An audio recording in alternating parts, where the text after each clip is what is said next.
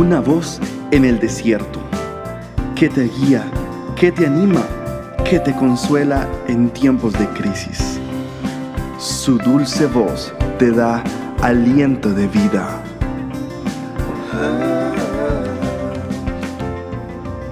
Red de Mujeres Embajadoras.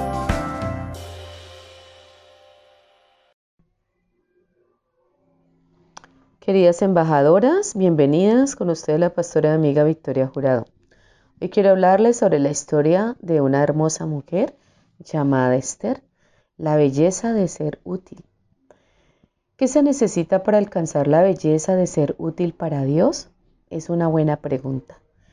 Una idea de esto lo refiere la vida de Esther, una heroína del Antiguo Testamento cuyo nombre significa una estrella. Esther era una judía de la tribu de Benjamín y fue llevada a Babilonia cuando su pueblo estaba en cautiverio alrededor del año 600 a.C. ¿Qué sabes acerca de lo que tus antepasados defendieron, creyeron, soportaron o por lo que pelearon?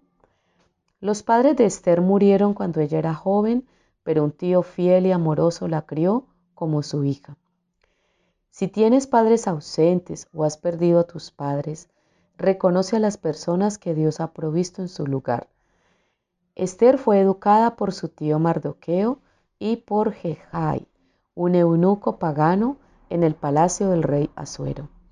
La bondad de Dios estaba con Esther y las personas que le estaban haciendo falta en su vida para que dieran protección, cuidado, cuidado amoroso, y proveyeran para el sostenimiento de Esther, Dios lo hizo a través de su tío Mardoqueo y a través de Ejai.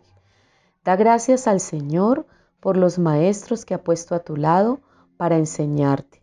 Da gracias a Dios por las personas que el Señor ha puesto a tu lado para bendecirte. Da gracias a Dios por aquellas personas que han suplido muchas necesidades en tu vida. Esther había recibido los dones de la belleza física, la sabiduría y el trato preferencial del eunuco Ejai.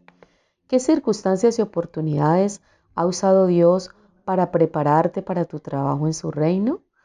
Los antepasados, los antecedentes familiares y la tutela de Esther le ganaron honor cuando la presentaron como reina. Piensa en el honor que tienes y en el que recibirás en el cielo por ser una amada hija del Rey. Da gracias a Dios por su presencia activa, transformadora y amorosa en tu vida. Querida embajadora, debemos ser agradecidas con el Señor por el privilegio de ser sus hijas, el honor que tenemos de representarlo, representar su reino aquí en la tierra y el privilegio de poder ser portadoras de su gracia y portadoras de su gloria.